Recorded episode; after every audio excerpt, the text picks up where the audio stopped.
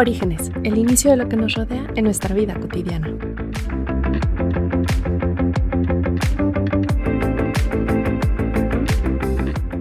Hola, hola, bienvenidos a Orígenes, el podcast donde platicamos sobre los inicios de todo lo que nos rodea en nuestra vida cotidiana. Soy Alejandra y el día de hoy tenemos un capítulo especial porque estamos en una de mis fechas favoritas del año, el Día de Muertos.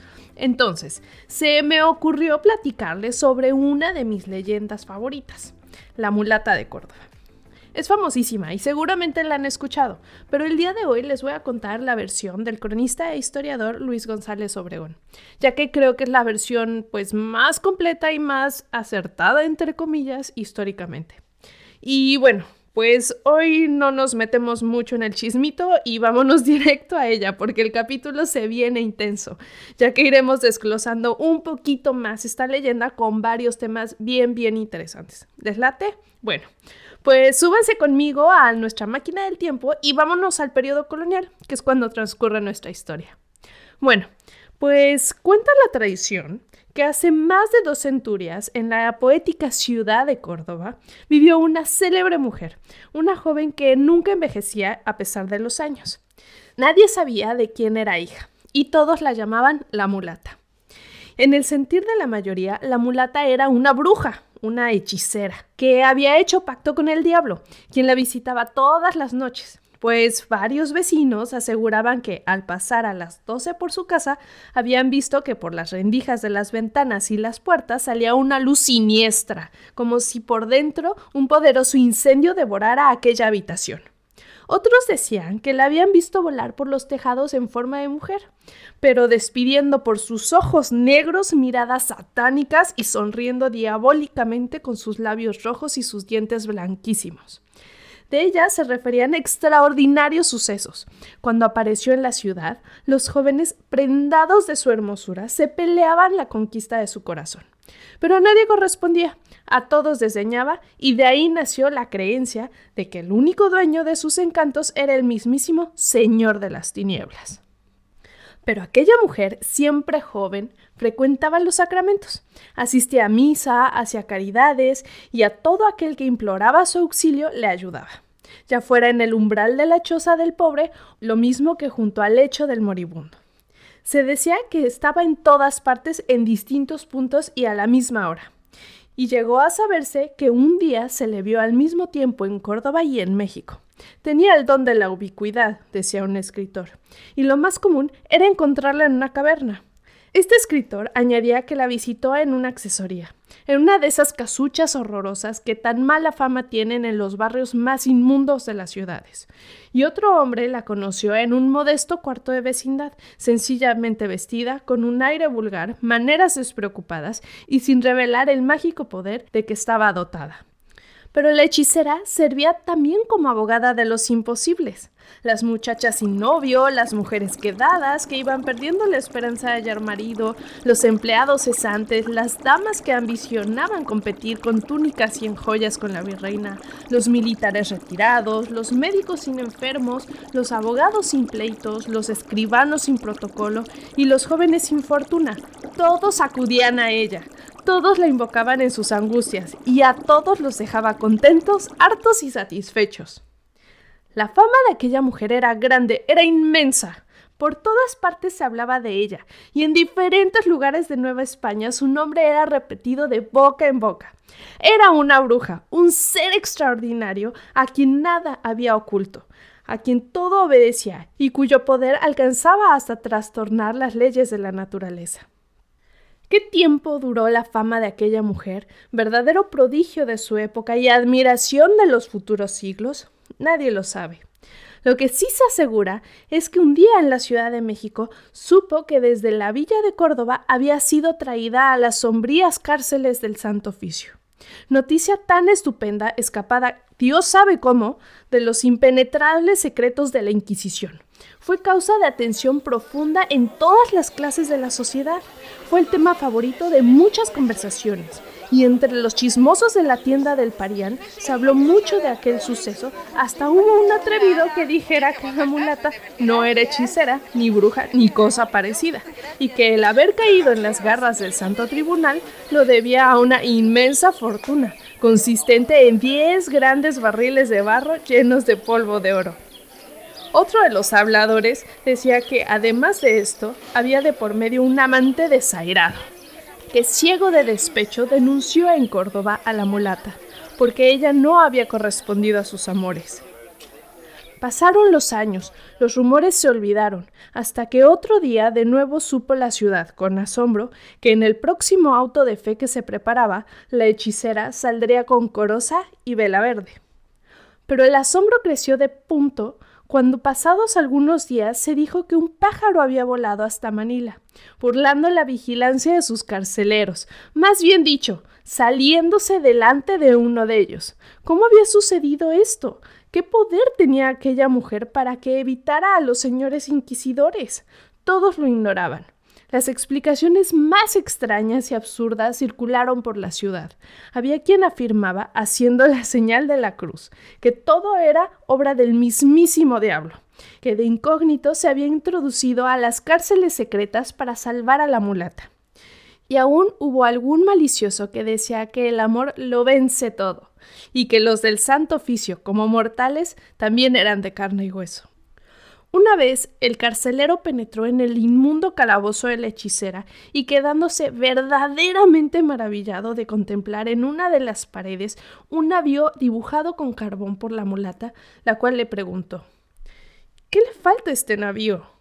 Desgraciada mujer, contestó el interrogado. Si tuvieras temor de Dios, si te arrepintieras de tus pasadas faltas, si quisieras salvar tu alma de las horribles penas del infierno, no estarías aquí y ahorrarías al santo oficio que te juzgase. A ese barco únicamente le falta que ande. Es perfecto. Pues si vuestra merced quiere, si en ello se empeña, andará, andará, y muy lejos. ¿Cómo? A ver.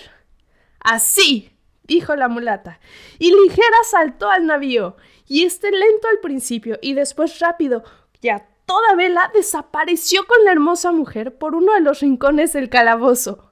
El carcelero, mudo, inmóvil, con los ojos salidos de sus órbitas, con el cabello de puntas y con la boca abierta, vio aquello sorprendido. Y después habla un poeta. Cuenta la tradición que algunos años después de estos sucesos hubo un hombre en la casa de locos detenido y que hablaba de un barco que una noche, bajo el suelo de México, cruzaba llevando una mujer de altivo porte. Era el inquisidor. De la mulata nada se volvió a saber, mas se supone que en poder del demonio está gimiendo. Déjenla entre las llamas los lectores. ¿Qué tal? ¿Se sabían esta versión más completa? Yo la verdad es que había leído otras versiones en las que decían que la mulata se llamaba Soledad o que la historia se desarrollaba en la villa de Córdoba en 1618 o que en teoría entre los hombres que rechazó había sido don Martín de Ocaña, alcalde de Córdoba, y que por venganza la había culpado de brujería y que al detenerla la habían encerrado en la cárcel de San Juan de Ulúa. O sea, bueno, Datos más, datos menos, pero al final es la misma esencia, ¿no? Además ya ven cómo son las leyendas, van dependiendo de quién las cuente. Pero bueno, pues ahora sí, vamos a desmenuzar un poco más la leyenda. ¿Cómo ven? Bueno, pues algo que me llama mucho la atención es que de acuerdo a las diferentes versiones de la leyenda, mencionan que la historia transcurre en 1618. Pero ¿por qué esta fecha es tan significativa? Bueno, pues resulta que Córdoba fue fundada en ese año, 1618, lo que hace parecer un poco por accidente que esta leyenda va ligada a la fundación de la ciudad. La villa de Córdoba se fundó por varias razones. La primera, para apoyar a la industria azucarera de Orizaba. Entonces, Córdoba se convertiría también en una villa destinada a la extracción del azúcar para abastecer el comercio de la zona del altiplano, ya que se ubicaba en una ruta alterna entre Veracruz y Puebla. La segunda razón fue para controlar y vigilar administrativa y políticamente esta región, ya que Veracruz se encontraba retirada. Es así que desde el inicio se le categorizó como Villa de Córdoba. y su nombre se le dio en honor al virrey Diego Fernández de Córdoba. Como recordarán en sus clases de historia, el camino real de Veracruz Orizaba México era de las principales vías, porque de Veracruz partía gran parte del comercio entre Nueva España y España por lo que al ser una ruta comercial importante sufría de muchísimos ataques y asaltos de ladrones y de vagabundos y de negros y marrones. Y bueno, vamos a detenernos un poquito aquí en este tema, la esclavitud en México que la verdad es que yo no sé por qué en México casi no se habla de este tema, pero no sé, quizá pensamos que es porque hay países que la practicaron más, no sé si será un tabú, o sea, la verdad es que no, no sé, no tengo idea, pero sí hay que recordar que México también tiene su pasado esclavista. Estos ingenios azucareros, como los de Orizaba y Córdoba, eran trabajados por esclavos que habían sido robados de África y comercializados en esta época de apogeo de la trata esclavista por las grandes potencias europeas, o sea, Holanda, Portugal, Francia e Inglaterra. Córdoba entonces se convirtió en un centro de compradores de esclavos africanos, negros bozales les llamaban y negros criollos que eran considerados más sumisos porque ya habían nacido en las colonias, eran cristianos y además hablaban castellano. Es así que esta villa española principalmente se enriqueció a costa del trabajo de los esclavos. Primero en los emporios azucareros, cuyo auge empezó en 1618, año de su fundación, hasta 1710, y después en el emporio tabacalero y cafetalero. Córdoba entonces se compuso de una sociedad básicamente española y africana, ya que había pocos indígenas en los pueblos aledaños. Y bueno, para que se den una idea del enorme comercio de esclavos, en 1646 ya se tenían 35.089 esclavos en la Nueva España, que incluían mujeres, niños y ancianos. Y se piensa que en todo el periodo colonial llegaron alrededor de 250.000 esclavos de manera legal, sin contar los que llegaron de contrabando. Y es que después de la conquista llegaron miles de esclavos para trabajar no solamente en la agricultura, sino también en la minería, ganadería, comercio y en el servicio doméstico, ya que la población indígena había disminuido por las enfermedades o los malos tratos, y además de que estaba prohibida la esclavitud indígena, lo que en teoría justificaba la demanda de esclavos africanos. Sí. Eh, pero bueno, no todo estaba perdido.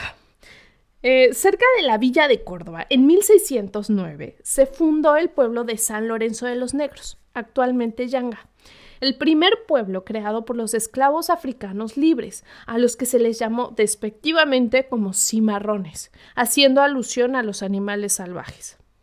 Su fundación sucedió después de un alzamiento en 1609, cuando a los esclavos huidos que se habían hecho pasar por libres se les concedió la libertad y se les permitió asentarse ahí.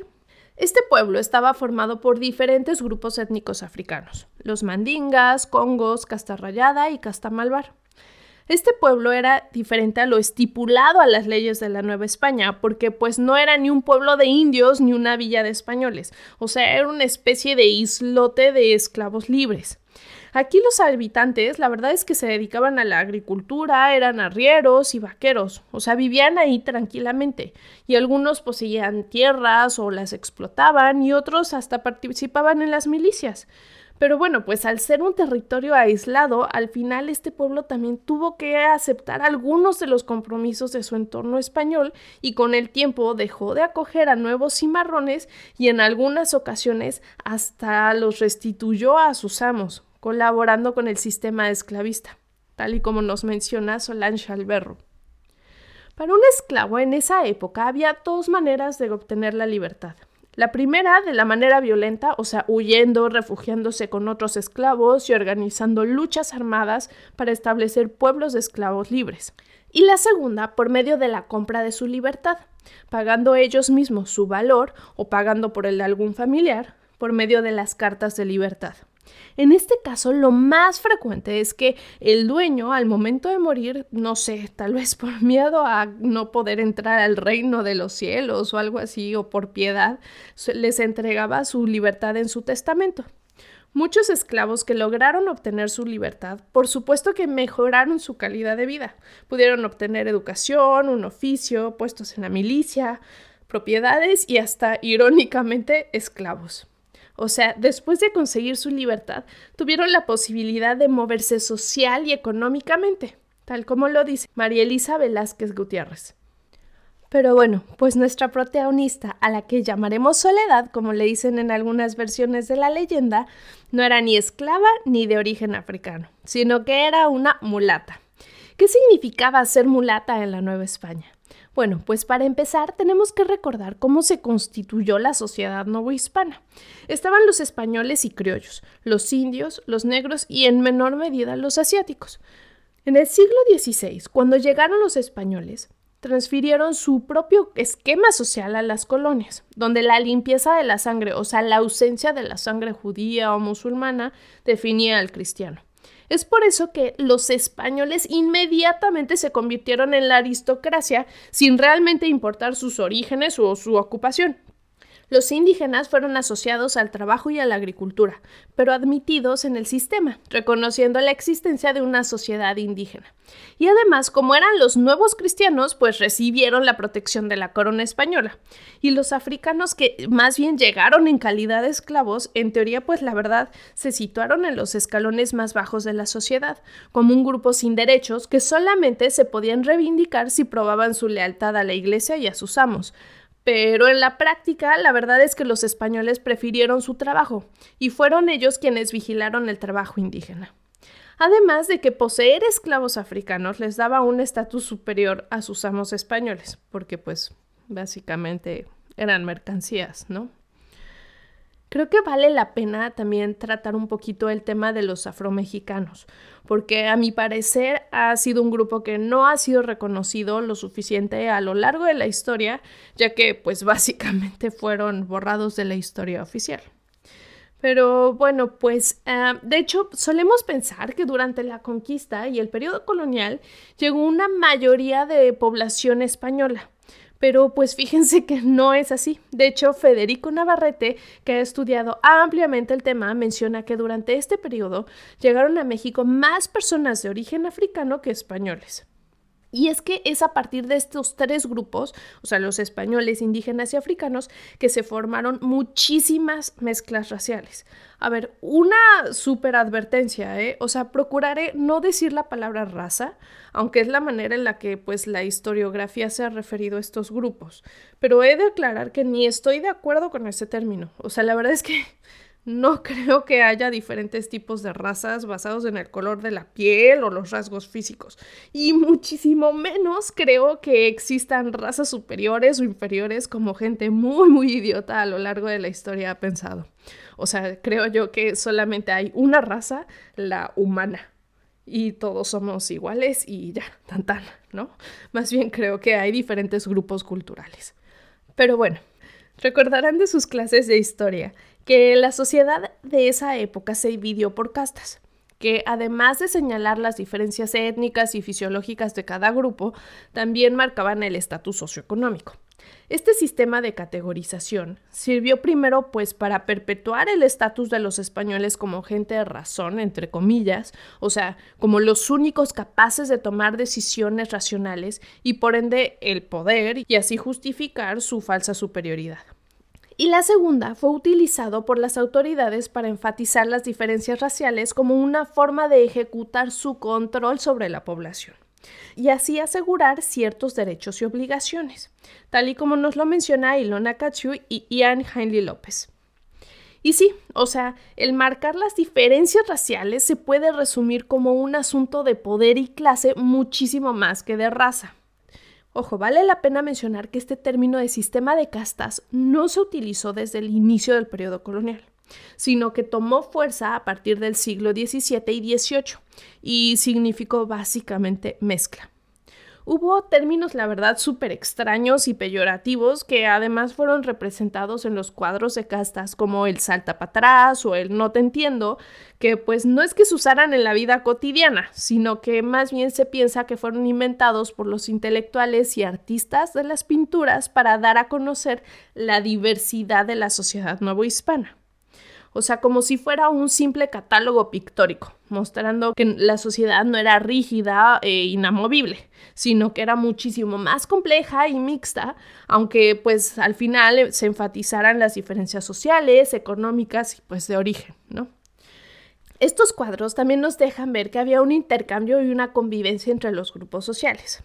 Pero claro, además nos dejan ver una obsesión por definir y diferenciar a la sociedad, lo que solamente reforzaba los estereotipos y prejuicios de la época.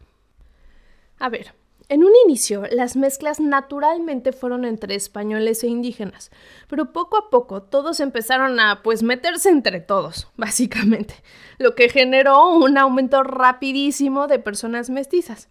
Muchos de ellos eran ilegítimos.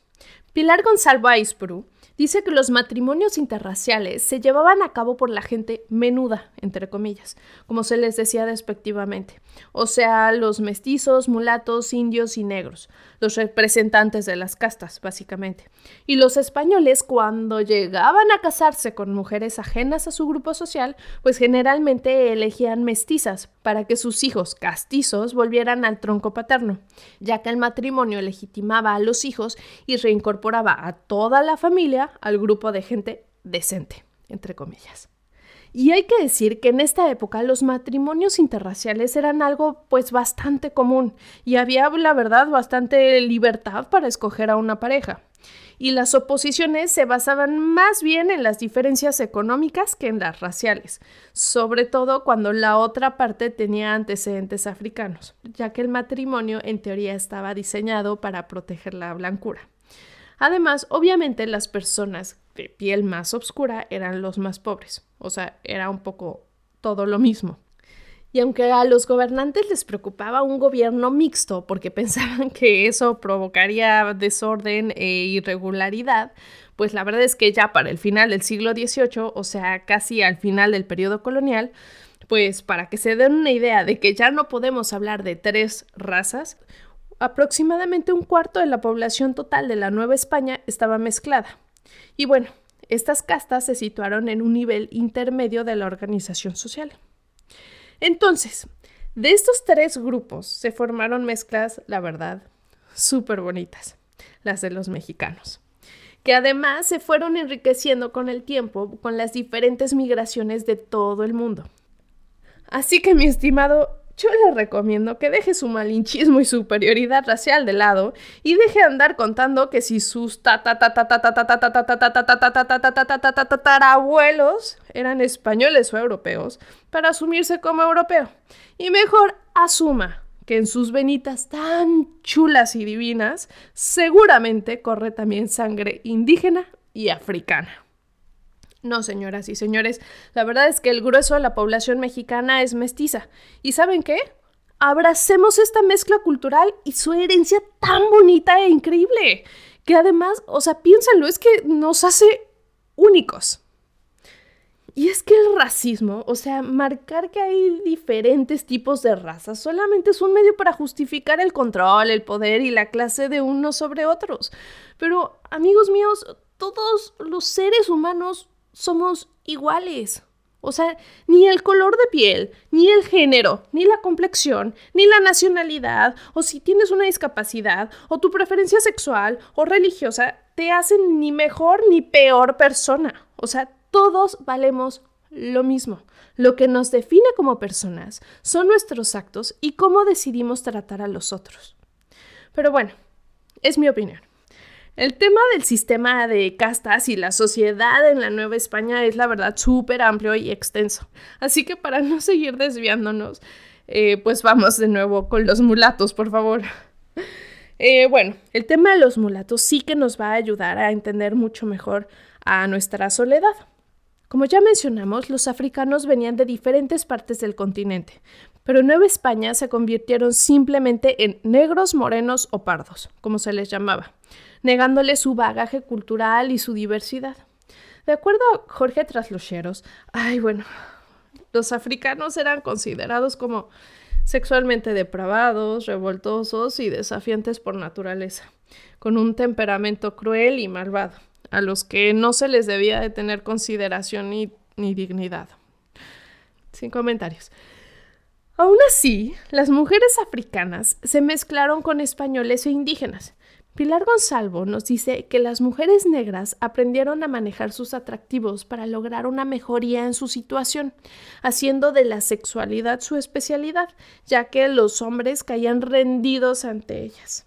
Muchas de ellas lograron su libertad gracias a sus encantos, mientras que otras por medio del trabajo supieron aprovechar el desconcierto de los españoles que se encontraban atrapados en sus propias contradicciones, o sea, el ser cristianos y mantener la esclavitud de seres humanos con un alma tan inmortal como la suya. Además, los esclavos buscaron las uniones con los mestizos criollos o indígenas, porque la esclavitud, ojo, se heredaba por el vientre materno lo que hacía que los hombres esclavos prefirieran tener hijos con indígenas libres y las mujeres esclavizadas con españoles, criollos o mestizos, que podían ofrecerle tanto la libertad a sus hijos o algunas condiciones de vida un poco más ventajosas. Y así, de estas uniones surgieron los mulatos. Quizá podríamos decir que así habrían sido los padres de nuestra protagonista. Los mulatos, en la Nueva España, al igual que sus padres africanos, pues también la pasaron mal. Sufrieron discriminación y restricciones. Muchos de ellos terminaban siendo vagabundos y se convirtieron en el estereotipo de los marginados, aunque en teoría eran libres y nada les quitaría su honor. Al ser una mezcla, su calidad, o sea, el color de piel, origen, oficio, situación económica y reconocimiento social, les podía poner barreras. Simplemente el ser mestizo o mulato significaba ser ilegítimo, de acuerdo a Jorge Traslocheros. Y no solo eso, sino que tanto las personas de origen africano y los mulatos padecían de algo que a, mí, híjole, en lo personal me parece bastante, bastante triste, la falta de arraigo. Como recordarán en nuestra leyenda, no se sabía quiénes eran los padres de Soledad. Y la verdad es que esto no es nada extraño, ya que en la colonia este grupo carecía de raíces. O sea, mientras que los españoles generalmente sabían el nombre de sus antepasados, las personas de color parecía que estaban solos en el mundo. Y esto se debía en un inicio a que eran obligados a abandonar su tierra africana para llevarlos a lugares donde pues se les necesitara como mercancía. Esta separación de su suelo nativo estaba ligada pues a todos los abandonos que derivan de ella, ¿no? Y pues simplemente llegaban a lugares que la verdad pues no eran mejores para ellos, ya que además se les invalidaban los intentos de tener un modelo familiar. Muchos terminaban por recurrir a la bigamia, al amancebamiento o al múltiple matrimonio, el concubinato o la fornicación simplemente como medio de integración y como una respuesta biológica que les aseguraría su supervivencia. Muchas mujeres se convertirían en concubinas o amantes de sus amos, siendo las relaciones estables como algo excepcional.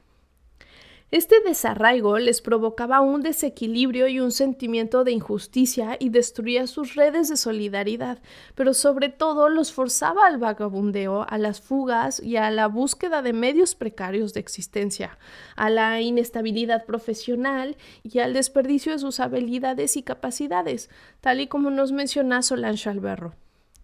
Y es que aquí se cae una contradicción de la sociedad colonial.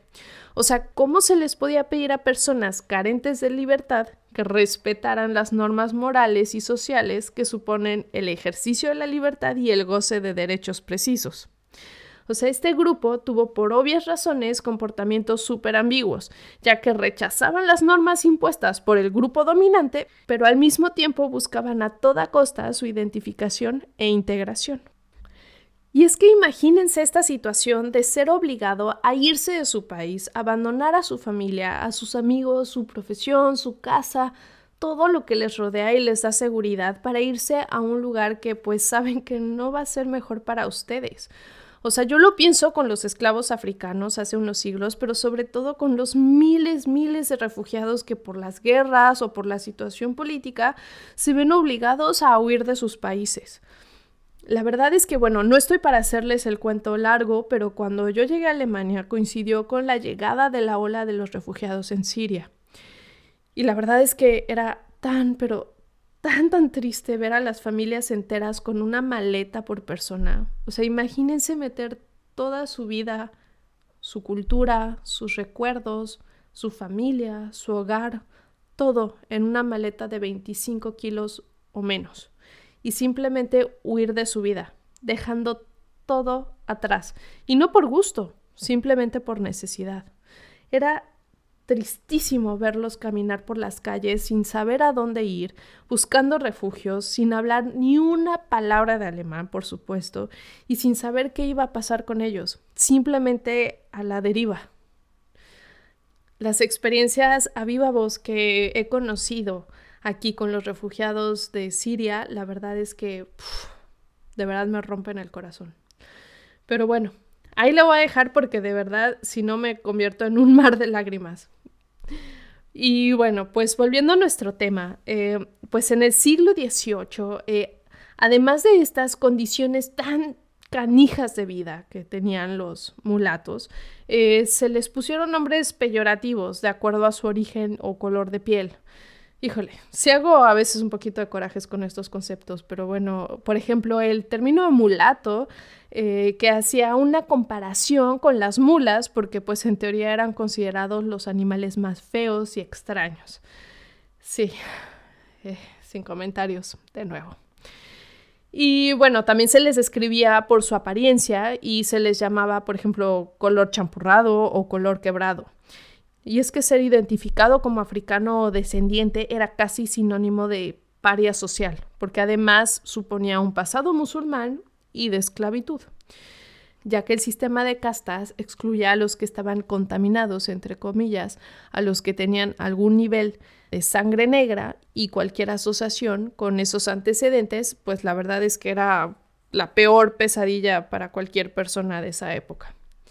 Y es que esta forma de racismo y sistema de castas simplemente servía para disimular las raíces socioeconómicas y políticas de la inequidad social, como menciona Katsu. Por lo tanto, muchas personas de pieles más oscuras buscaron la manera de maximizar su blancura, ya que de esta manera podían clamar estratos más altos, aunque, ojo, ser blanco sí que facilitaba conseguir un prestigio social, acceso a puestos seculares y religiosos, no garantizaba un acceso inmediato a un estatus social. O sea, el ser español ya no era garantía de una posición social superior, exclusiva, digamos. Aún así, los mulatos y personas con antecedentes negros buscaron blanquearse porque se les daba el beneficio de no pagar tributos que los negros, indígenas y mestizos sí tenían que pagar, además de que podían usar cualquier tipo de ropa o peinado y podían tener una opinión popular. Muchos de ellos pudieron lograrlo al comprar su camino a la élite por medio de certificados judiciales de legitimación por blancura, que enfatizaba su origen mestizo, lo que les dio acceso a puestos educativos y eclesiásticos. ¿No les recuerda esto un poco al racismo que vivimos hoy en día en México? O sea, ser de piel más oscura implica tener en promedio dos años menos escolaridad, menor ingreso, menor acceso a puestos directivos y menores posibilidades de mejorar la posición socioeconómica, tal como nos dice un, reportaje que leí eh, sobre el racismo en el periódico El País. Pero bueno, pues todas estas injusticias que les vengo platicando desde el inicio pues ¿cómo creen que se pudo haber manifestado, mis queridos? Sí, pues bueno, además de las rebeliones y la violencia, pues la brujería funcionó como un medio de defensa ante la desprotección. Al punto que se tienen evidencias del uso de la magia en atentados de asesinato o contra la sexualidad, como nos menciona Solange Alberro. Pero la magia no solamente se manifestó en este contexto. A ver, eh, sabemos que desde la época prehispánica ya se practicaban ritos mágicos, o sea, las adoraciones a los dioses y sus ritos asociados, o remedios medicinales, o sea, había una tradición bastante, bastante sólida, ya que los curanderos pues conocían muy bien el uso de las hierbas, semillas y raíces. Ahora, con la llegada de los europeos y la religión católica, eh, las creencias mágicas pues cambiaron. Y aunque el catolicismo pues también tuviera su parte mágica como el culto a los santos y las historias milagrosas. Sin embargo, las creencias mágicas prehispánicas fueron consideradas como demoníacas, aunque se siguieron practicando en secreto por supuestos herejes, ya que la iglesia consideraba como cosas del demonio y brujería todo aquello que básicamente pues les resultaba incomprensible en su manera de percibir las cosas. Es así que, pues para erradicar la brujería y la hechicería, al poco tiempo de consumada la conquista se instauró el Santo Oficio de la Inquisición que funcionaba ya desde el siglo XIII en Europa, con el fin de mantener la pureza de la religión católica. En la Nueva España se persiguió a varios tipos de herejes, protestantes, brujas, hechiceros, vígamos o judíos, con excepción de los indígenas, que no eran parte de la jurisdicción del Santo Oficio y no podían ser procesados, a diferencia de los españoles, negros y castas. Aunque, bueno, seamos muy honestos, la verdad es que rara vez los españoles fueron juzgados por el Santo Oficio. En el caso de las personas de origen africano, los casos fueron disminuyendo con el tiempo. Ojo, pero en el caso de los mulatos, las acusaciones fueron aumentando con el paso de los años, los que nos representa un alto número de prácticas mágicas y obviamente una presencia más numerosa de mulatos. Pero bueno, pues cuando estas ideas mágicas europeas llegaron a México, se mezclaron con lo sobrenatural del mundo prehispánico. Y pues como en todo, se creó un sincretismo. Las habas se sustituyeron por el maíz y la belladona por el peyote. En España, a pesar de ser condenado, muchísimas personas acostumbraban ir con las brujas. Pero cuando los españoles llegaron a México se dieron cuenta de que los indígenas, pues la verdad es que eran muy muy buenos para estas artes mágicas, de hecho hasta mejores que los europeos. Así que recurrieron a ellos para remediar sus males. Y es que, como menciona Solange Alberro y Julio Caro Baroja, parece que los europeos acudían con el indio conocedor de procedimientos porque el grupo vencido o inferior aparece ante el vencedor con atribuciones de poderes más naturales que le confieren un papel predilecto cuando se trata de establecer relaciones con el mundo irracional. Y no solamente la tradición mágica indígena fue suficiente ya que como sabemos desde la conquista llegaron personas de África, por lo que sus conocimientos mágicos también se difundieron y se unieron a la magia europea e indígena. O sea, el uso de las gallinas negras o el agua de hierbas y la ventriloquía viene de ellos. Es así como surgieron, pues, ¿qué creen? Nuestras brujas mexicanas, claro. Mujeres indígenas y de procedencia africana o mulatas, Mujeres porque pues eran quienes más practicaban la brujería.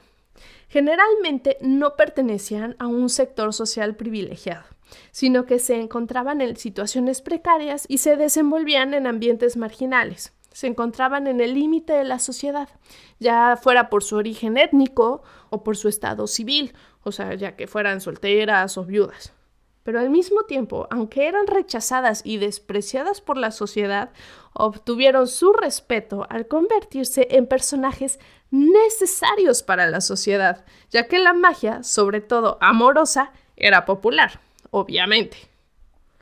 Pero, a ver, ¿qué significaba ser bruja en aquella época? Bueno, pues para empezar hay que diferenciar lo que es una bruja de una hechicera. Sí, amigos, no, no es lo mismo, aunque se usan como sinónimos. Ser hechicera solamente significaba tener un desconocimiento de la religión y de las prácticas cristianas, y se castigaba como superstición. En cambio, la brujería era considerada como la peor herejía, o sea, era súper grave porque significaba que se había hecho un pacto con el diablo y se manifestaba la negación de Dios. Ahora que si solamente se usaban plantitas para efectos curativos y amatorios, entonces pues se castigaba como hechicería.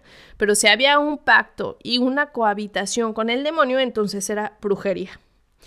Pero una bruja, a ver, no solamente habría hecho un pacto con Don Belzebusín, sino que en teoría también eran capaces de volar y tener un carácter maléfico en sus prácticas mágicas.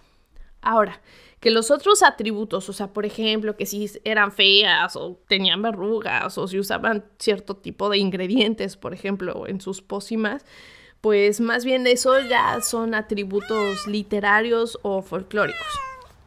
Entonces, pues, en el caso de Soledad, pues sí que la tenía en chino, porque se decía que había hecho pacto con el diablo, tenía miradas satánicas, tenía el don de la ubicuidad, o sea, estar en varios lugares al mismo tiempo, eh, realizaba hechizos para aliviar angustias de quienes le socorrían y además volaba, o sea, era bruja, bruja y brujísima, o sea, no tenía de otra, súper bruja.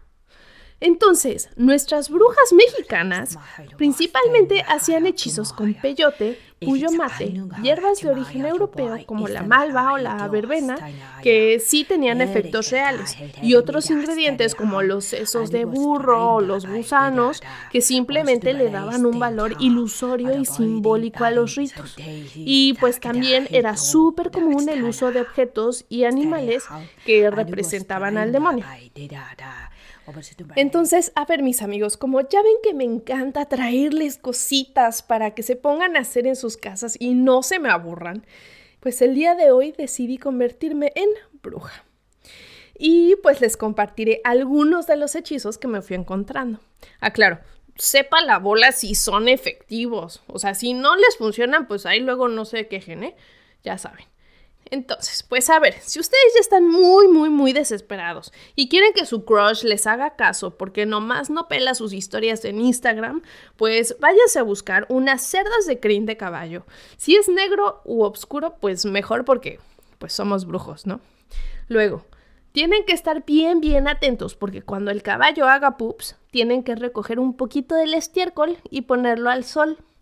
Al momento de hacer estos actos deben de pronunciar en el nombre del Señor de la calle, o sea, el diablo, Señor compadre, donde quiera que estuviere fulano o fulana de tal, no dejes parar ni sosegar para que me venga a buscar, y para ver si esto es verdad, mándame una señal, ladre un perro, cante un gallo o pase un caballo.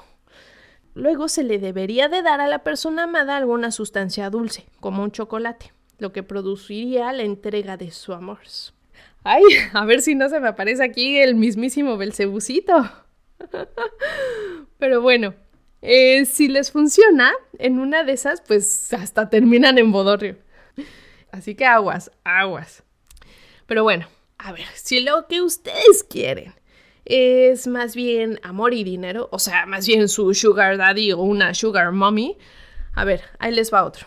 Digan, Marta Martilla, señor compadre, y la comadre, me envíe dinero y al hombre que quiero bien, y para ver si es verdad que ladren los perros y que cante un gallo y que el diablo cojuelo hará esto por mí.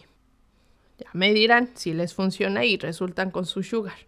Ahora, que si una rubia de cabello corto les anda sonsacando al marido, usen azufre con agua y sal y viértanlo en la casa donde vive esa esa mujer mientras pronuncian, como esta es agua, se te vuelva todo sal y agua, piruja. En otras palabras, ¿verdad? Porque no quiero poner esto en explícito. Pero bueno, honestamente, la verdad es que yo no sé si funcionan. Más bien creo que después de andar buscando pups de caballo y andar jugando con azufre, seguramente van a pestar, mis queridos. Pero bueno, ahí se los dejo. Pero ya, fuera de broma, la verdad es que estos hechizos nos reflejan unas cosas bien interesantes. Intentos desesperados de algunas mujeres para remediar males de las sociedades machistas, o sea, sociedades donde las mujeres no tenían independencia económica, dependían de los hombres para sobrevivir y pues por este medio procuraban mantener el afecto que les proporcionaría su sustento y el de sus hijos pero también se utilizaban estos hechizos como medio para tratar de controlar la violencia o los malos tratos que sus maridos, amos u opresores ejercían contra ellas, tal y como nos lo menciona María José Torquemada y Solange Alberro. La brujería entonces nos muestra algo increíble, una verdadera complicidad femenina, que yo en la actualidad lo llamaría sororidad. Oigan, y déjenme, les platico otra cosa también bien interesante sobre las brujas. Bueno, pues Carlos Vigali dice que hacia el 1400 es cuando aparece el estereotipo de la bruja, que era básicamente una mujer que no se resignaba a ser esposa ni madre sumisa, como lo requería la estructura patriarcal. Entonces, cuando el hombre fracasaba en la tarea de la domesticación de la mujer, intervenía la Inquisición. Es así que en 1487 unos padres dominicos escribieron en Maleus Maleficarum, un manual usado por la Inquisición para identificar a las brujas, donde se describía desde cómo actuar judicialmente y castigarlas. Y la verdad es que este texto, pues sí me parece bien interesante porque aunque es asquerosamente misógino, nos revela cómo se veía a las mujeres que no eran católicas y que se sentían libres y que simplemente no se conformaban con lo establecido. Para el Maleus, la brujería era la peor de todas las herejías, porque siempre estaba involucrado un demonio y un pacto, y significaba hacer el mal y atentar contra la verdadera fe. Pero ahora verán por qué era tan malo ser bruja. Según el Maleus, la infidelidad, la ambición y la lujuria eran los motivos principales que llevaban a las mujeres a pactar con el demonio. Se decía que había un pacto expreso entre el demonio y la bruja, donde ella se sometía total, real y verdaderamente al demonio. Bueno, aquí entre nos, al parecer es que al final hombres o demonios siempre tenían que someter a la mujer, ¿verdad? Pero bueno, en fin, los demonios, en teoría, buscaban y procuraban el placer sexual de las brujas.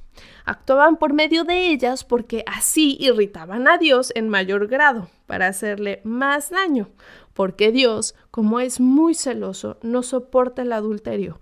Es como un marido celoso del alma y no soporta que el demonio le hable, toque o se le acerque a la mujer. Madre mía. Las brujas, en teoría, eran capaces de producir tempestades, herir a los hombres, provocar la esterilidad, enfermedades, devorar niños bautizados, ofrecer niños a los demonios, enloquecer a los caballos, trasladarse en cuerpo y espíritu por el aire, predecir el futuro, embrujar hombres y animales, entre muchos, muchos, muchos, muchos, muchos supuestos males. Ah, además de que producían abortos y las parteras, claro, eran consideradas brujas.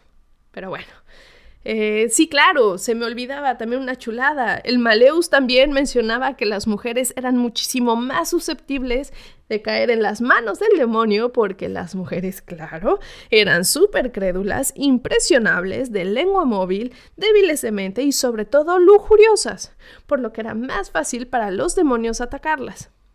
Quienes practicaban la brujería eran siempre mujeres, porque según esto estaban formadas de manera defectuosa de una costilla de Adán. Entonces eran inferiores a los hombres.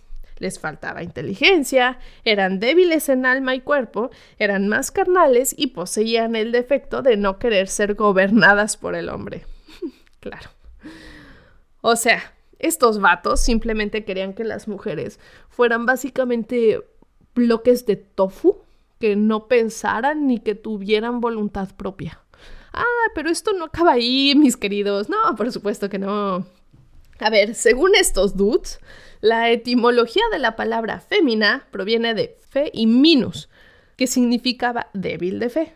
Pero no, o sea, la verdad es que más bien significa la que amamanta, ¿no? Pero bueno. Eh, pues para estos señores, pues las mujeres éramos malas por naturaleza y por eso dudábamos más de la fe y de ahí pues la raíz de la brujería, ¿no? Entonces, si una mujer tenía deseos sexuales, bruja. Si pensabas, bruja.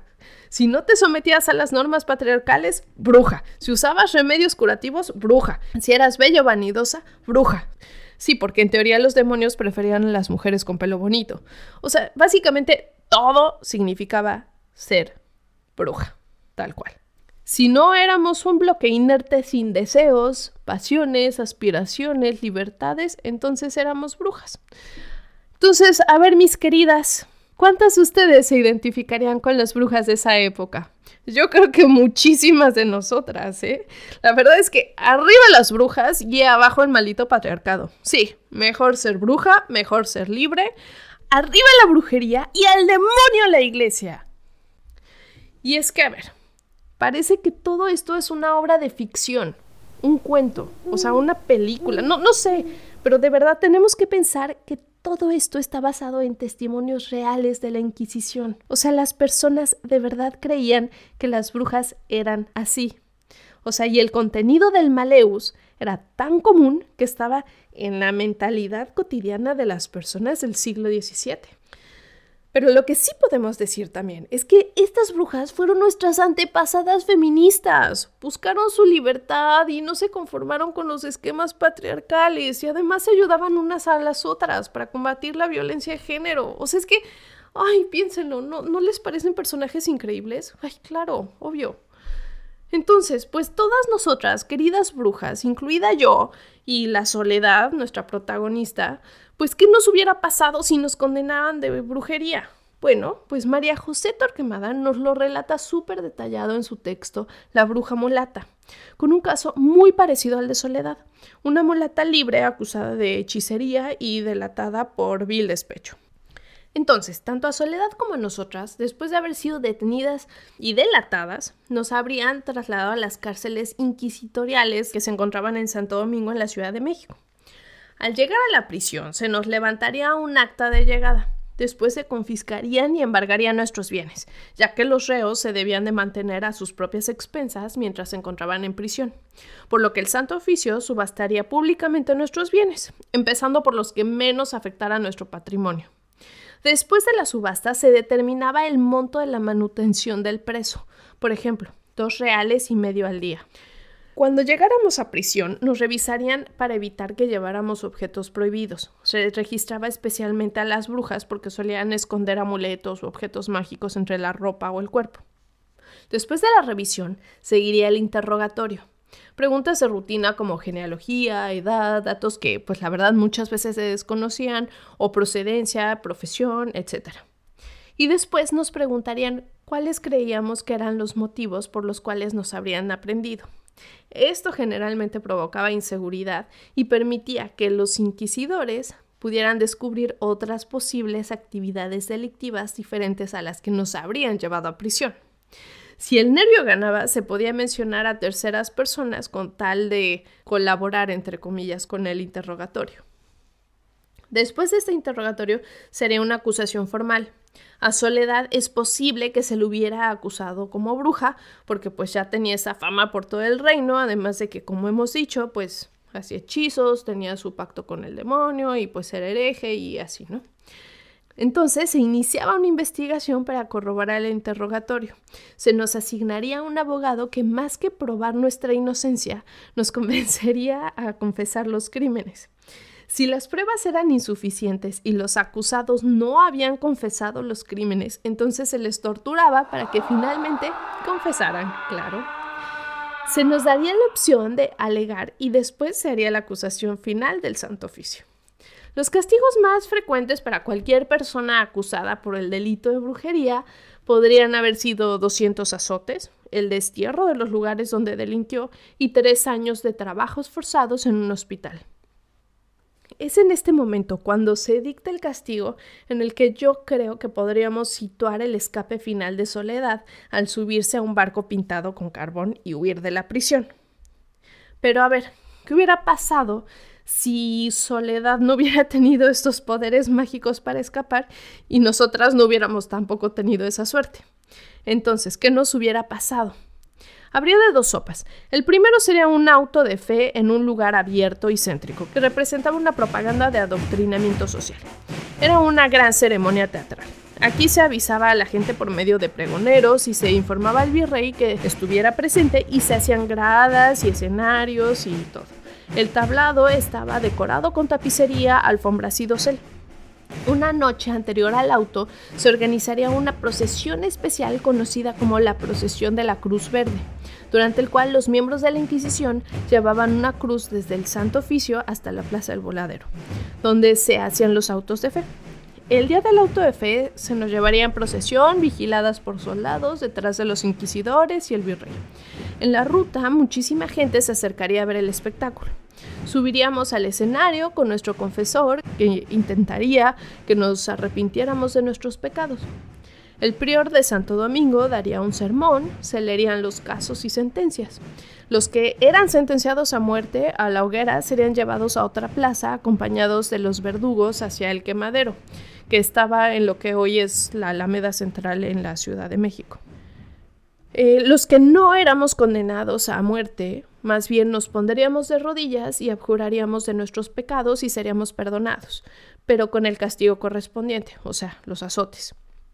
El auto de fe terminaba cuando se cantaba la absolución y los velos negros que cubrían las cruces se quitaban. Y los soldados disparaban sus mosquetes al aire y las campanas de la catedral replicaban. La segunda sopa es que lo más probable es que brujas como nosotras, pues la verdad no nos hubiera tocado estar en un auto de fe tan elaborado, sino más bien en un proceso ceremonial que se hubiera llevado a cabo en el interior de un templo, usualmente en la iglesia de Santo Domingo, siguiendo más o menos las mismas formalidades y teatralidad del auto de fe. Ese día nos pedirían vestirnos con la ropa propia de los penitentes sentenciados, o sea, el San Benito, una especie de poncho, y la corosa, o sea, el gorrito este de papel en forma de cono y se nos obligaría a permanecer con una soga al cuello mientras sujetáramos una vela de color verde. Tendríamos que abjurar públicamente las creencias y prácticas por las que habríamos sido acusados y seríamos perdonados de excomunión, pero no sin antes, obviamente, sufrir de humillación pública porque se nos sacaría a la calle en una bestia albarda, o sea, un burro, y estaríamos semidesnudas de la cintura para arriba con la soga y la corosa, mientras que un pregonero gritaba nuestro, nuestro delito. Sí, algo así como en Game of Thrones y la humillación pública de Cersei. Pero bueno, en 240 años de actividad ininterrumpida, en 1812, el Tribunal del Santo Oficio cesó sus funciones, aunque las retomó un año después, en 1813, pero ya no con la misma fuerza que antes, y en 1820 desapareció definitivamente. Pero bueno, mis queridos, pues nuestra bruja, Soledad, sí que habría sido una mujer de su época mulata, hija de español y negra, aunque sin saber sus antecedentes familiares por la falta de arraigo que caracterizaba a estas personas de origen africano. No sería esclava, pero sí rechazada por la sociedad por su calidad y mestizaje, lo que la llevaría a vivir al margen de la sociedad de la recién fundada Villa de Córdoba. Como bruja también sería rechazada, pero se habría ganado el respeto de la comunidad por la necesidad y popularidad de los remedios mágicos. Habría sido una mujer que no se conformaba con el sistema patriarcal, se rebelaba, era soltera o viuda, hermosa, disfrutaba de su libertad y su sensualidad y con sus hechizos podría haber ayudado a las mujeres que sufrían de violencia doméstica.